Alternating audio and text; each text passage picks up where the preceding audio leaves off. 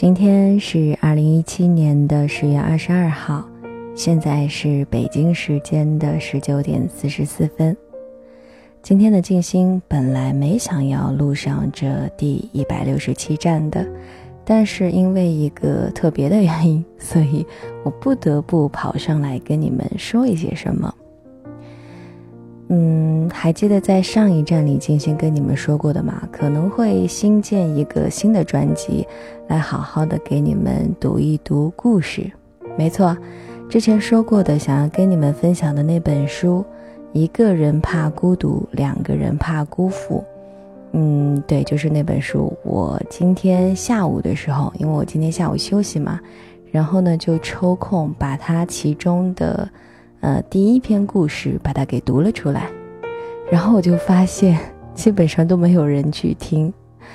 嗯，可能是因为大家关注静心的时候订阅的都是《心之旅时光列车》这个专辑。嗯，那么我觉得，如果你不是很讨厌我的话，那么其实可以关注我一下，然后嗯再去订阅一下另外一个专辑，因为一个主播他是会有好几个专辑的嘛。只要你想见的话，然后不同的专辑里面呢，你可以分享不同的文章，或者说，呃，说一些不一样的、不一样的风格的话，或者说你想干嘛就干嘛。所以呢，因为我想要特别正儿八经的把那本书好好的给你们读上一读，所以我就专门开辟了另外的一个新的专辑。嗯，然后那个故事，第一个故事的话。我录了三十几分钟，然后这三十几分钟里面也有错的地方，这个还希望你们能够包涵一下，因为我说过我是不做后期的嘛，所以一次性能够把它读成这样，已经是我个人觉得是很不容易了，因为前几遍读的时候还有更多的错处。嗯，哎，讲到这里，我突然之间。又想插一句话，其实那篇文章不是那个故事，我前两天的时候，昨天吧还是什么时候，晚上的时候我就想录了，结果录了二十几分钟的时候，嗯，被一些意外的事情给打断了，当时我就很火冒，然后我又发了一个说说，我给你们念一下哈。你们知道旁边有人的时候录东西真的是超级超级不方便的。当时呢是这样的，啊，是前天晚上了，前天晚上的九点零七分，我发了这样一条说说，我说晚上录音读故事是一个很长很长的故事。好不容易感情丰富、毫无错处的读到二十二分钟了，突然，一旁躺在床上玩手机的水坝，毫无预兆的笑了起来。哦，不是狂笑不止。因着他一边笑一边又想忍着，但是最终没忍住，所以还发出了各种噗呲噗呲的声音。当下我的心里就有一万只草泥马奔腾而过。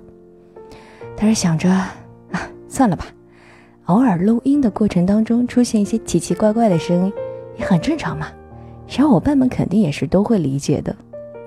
于是，在瞥了一眼一旁笑到不能自已，但还是终于忍住不再出声儿，还满脸愧疚的水坝之后，我就继续假装什么都没有发生过一样开录了。然而，安静了不过两秒钟的水坝。再次莫名其妙、不知所以的噗呲了起来，笑到上气不接下气，简直不能自拔，完全没有要停下来的意思。尼玛，老子讲的是一个很煽情的，还带一点小伤感的故事，好吗？你在一旁笑成这样，是要闹哪样？本宝宝终于再也忍不住关掉了录音，扭过脑袋对着水坝准备开训，结果一转脑袋，发现那货嘟着小嘴儿。一个劲儿的跟我卖萌撒娇，对对不起嘛，媳妇儿，我没忍住嘛，我也不知道有什么好笑的，但是我真的就是想笑嘛。哎呀，对不起嘛，我错了，我真的错了。完了，他边说还边假装抹眼泪的样子。我，唉，我当下气就下去了一大半。他喵的，犯了错误还许我卖萌？你以为卖个萌道个歉我就能原谅你了吗？哼，你以为你以为的就是你以为的吗？哼，唉，算算你狠，不生你气了。你这样搞得我也很想笑呀，好不好？就不能严肃点吗？你知不知道你这样会让准备训你的我很没面子哎？哼！因为我平时呢是一个遇到点什么事儿，大事儿小事儿，只要我内心有一点小感触、小抱怨、我小开心、小不开心的时候，我都是一个喜欢发说说的人，所以呢，我就及时把那件事情以及当下的心情给记录了下来。有很多人说静心啊，我看你发说说，通常都不觉得你是在发说说，你丫的这完全就是在写日记呀，那么长。所以有的时候我在空间里面刷屏，很多人就会很头疼。静心啊，我这空间里满满的都是你发的动态，有的时候一天要发个七八条，你这是怎么了？你这一天天的怎么就过得那么有意思呢？其实也不是有意思，就是就是挺神经的吧，比较神经质。但是有的时候有好多天就不会发一条状，一一一条状态，因为。我不是为了发说说而发说说，就觉得生活里面也没有什么特别要讲的事儿，那我就不发了，就很随意，你知道吧？就跟录心之旅一样随意，想说点啥了，想读个文呢我就上来，不想读了任性傲娇我就不来了。嗯，哎，我发现我难得心情今天好像很好哎。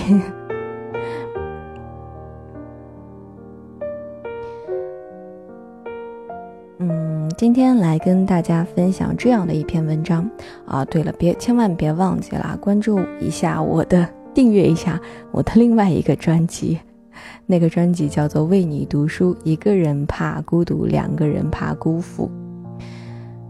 哎，我发现读那样的故事真的很，怎么说呢？有点，也不是说煞费苦心，也不是说那啥。就是读那样比较安静的故事的时候，每次都要提前进入这样的一种状态。其实我还蛮累的，虽然读着读着，嗯，自己也被这个故事的这个情境啊什么的都带进去了，然后读完自己还有点小伤感什么的。但是读完真的超级累的。那我今天要跟大家分享的文章呢，同样是来自十点读书这个微信公众号的，是他在十月九号的时候发表的。在朋友圈里千万别抱怨，哎，我觉得我现在状态特别好，哎，我难得状态比较好，好开心啊！我是一个控制不住我、控制不住我自己的人，我的状态时好时坏的，所以我就老觉得自己跟个小孩子一样。六月的天，娃娃的脸，完了还老是阴晴不定，完了状态也把握不好的。好了，不跟你们多说了。我来跟你们分享这样一篇文章啊，作者是小左。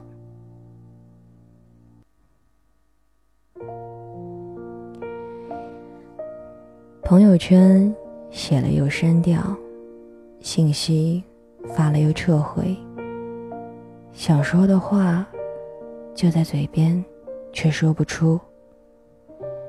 什么时候？你开始发觉自己好像哭不出来了。我的闺蜜是在怀孕五个月的时候，她家里的经济条件不错，老公也一直对她都很好，一直劝说让她辞掉工作，专心享福就好。不过她是一个很有事业心的女人，所以不管之前家里人如何施压，她都没有松口。不过后来查出怀孕了，一当妈妈，整个人心都软了，没有熬过老公的甜言蜜语，就辞掉了在银行很不错的工作，准备专心在家养胎。直到有一天，她看到老公手机里和小三的聊天记录，当时她觉得生活都塌了。她忍着没有跟老公闹离婚，只有几个相熟的朋友知道这件事情。大家都去劝她，倒是她一切如常。一直到生完孩子，她都假装什么都不知道。坐完月子，找好工作，开始发作，拿出老公出轨的证据跟他离婚。现在她的工作很好，刚刚升了部门的主管，孩子他带着，德智体美劳全面发展。后来问起他，他说那一段时间他绝望到已经出现抑郁的倾向，他经常整晚看着天花板发呆，每当有人劝他，他都想要歇斯底里的哭一场，却一滴眼泪都流不出来。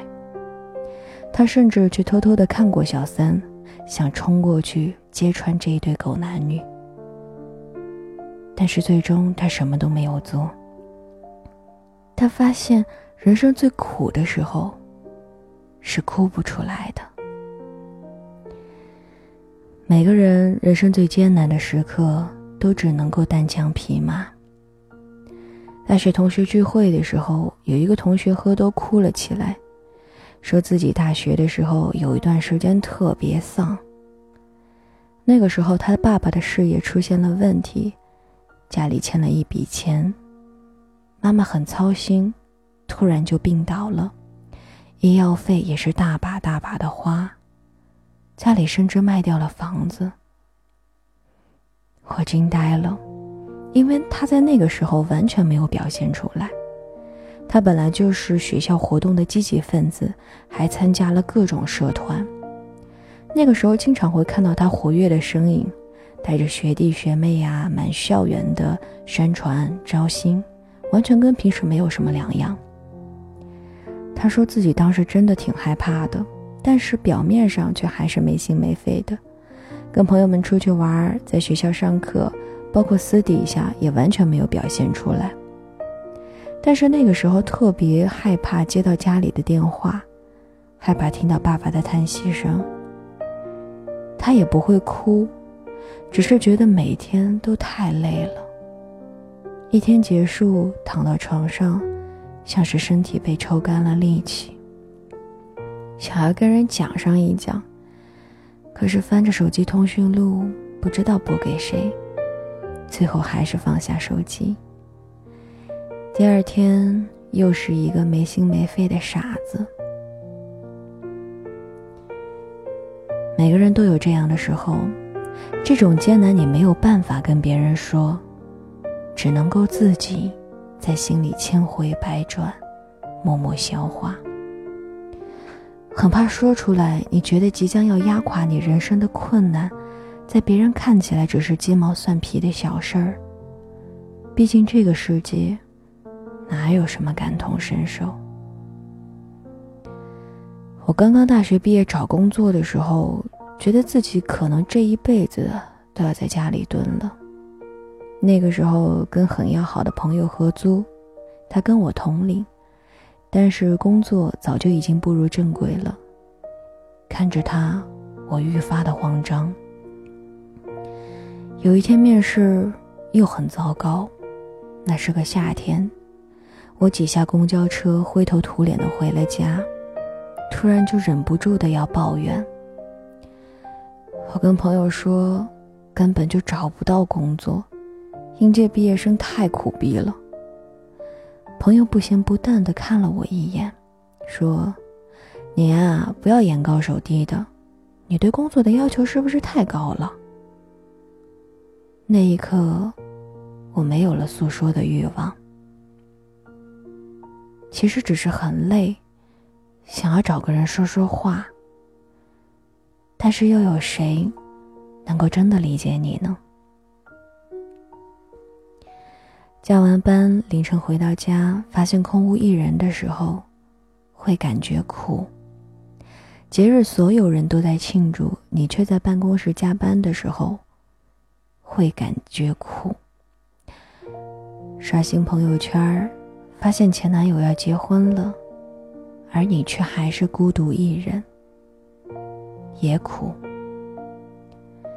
很多时候，打了一大堆抱怨，却不知道应该发给谁。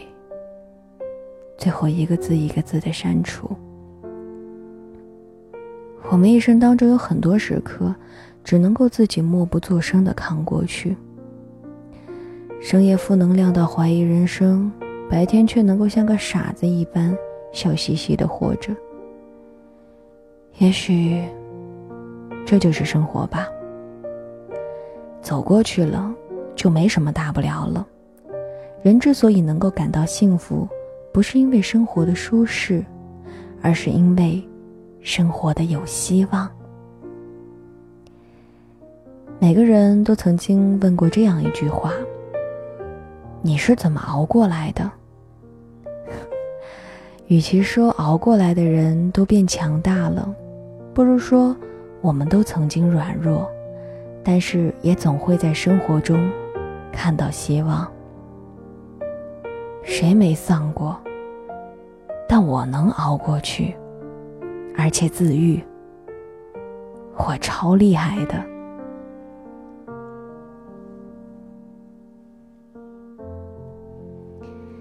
好了，文章分享到这里呢就结束了。哎，我觉得读完这篇文章，我的心情就更加的好嘞。嗯，这篇文章我觉得也是很鸡汤的，喝下去之后心里暖暖的。可能，嗯，在我以后遇到什么困难，或者说陷入人生低谷的时候，让我回过头来看一看这篇文章，或者说听听这第一百六十七章，可能我的心情也会好一点。其实我也是一个超级喜欢抱怨的人，我就是哪怕生活当中会有一点小事儿让我很不如意的。一经过我的一个抱怨，包括就是我平时也比较喜欢钻牛角尖，我就陷在那个坑里，我出不来，我就整日整日的，我就埋怨这个埋怨那个，然后呢，会把自己搞得越来越不开心。但是我们家开水爸爸就完全不是这样的人，他是一个很乐观、很积极的人。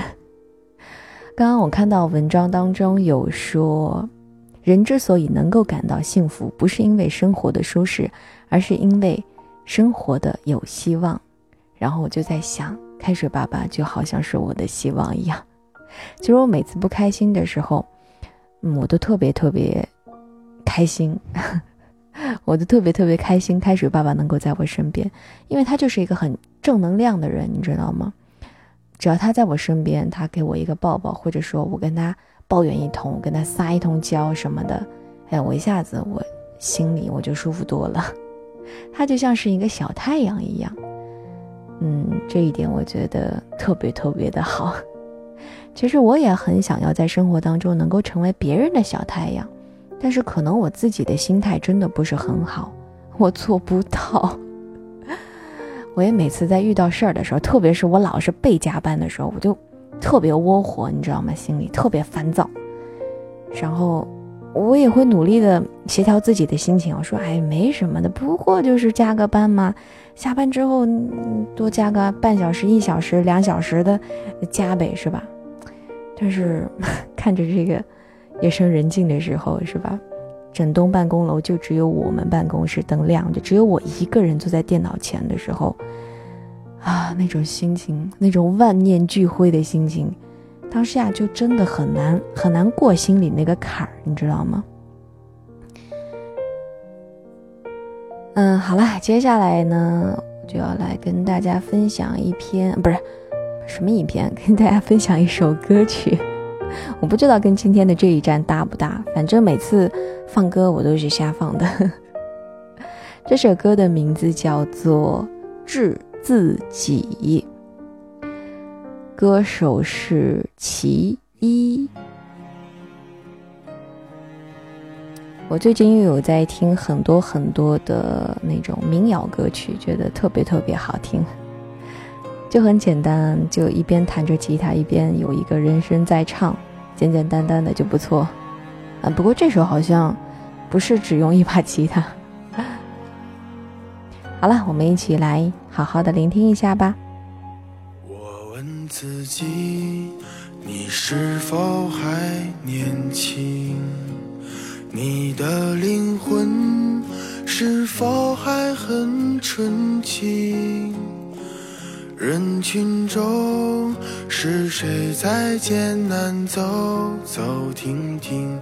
又是谁在仰望着命运？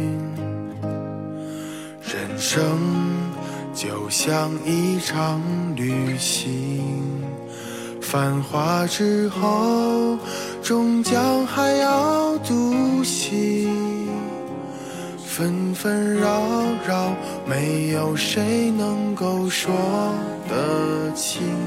别让遗憾成为我们的曾经。在我们哭的、笑的、累的岁月里，我们是否该好好珍惜自己？总是对别人太热情。却对自己很小心，遍体鳞伤，算不算聪明？在我们听的、说的、看的世界里，你想以什么样的方式老去？最伟大的才应该最值得珍惜。我的明天，我依然会憧憬。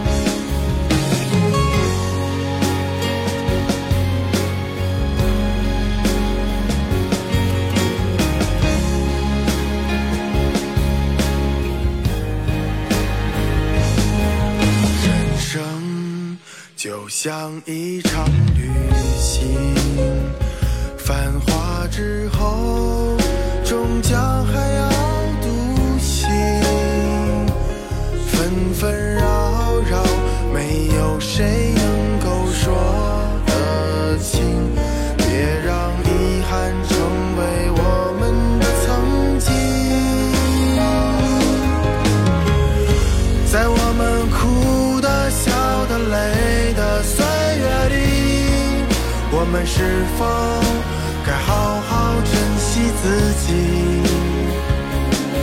总是对别人太热情，却对自己很小心，遍体鳞伤，算不算聪明？